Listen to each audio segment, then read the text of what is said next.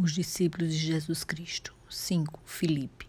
Alguns gregos que tinham vindo a Jerusalém para adorar durante a festa da Páscoa procuraram Filipe, que era de Betsaida, da Galiléia, e lhe disseram: Por favor, gostaríamos de ver Jesus.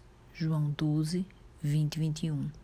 O apóstolo Filipe era de Betsaida, da Galiléia, a mesma cidade natal de André e Simão.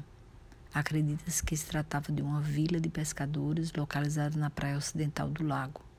Filipe é mencionado nos três primeiros evangelhos e no livro de Atos dos Apóstolos e sempre ocupa a quinta posição nas listas onde reside a relação dos apóstolos.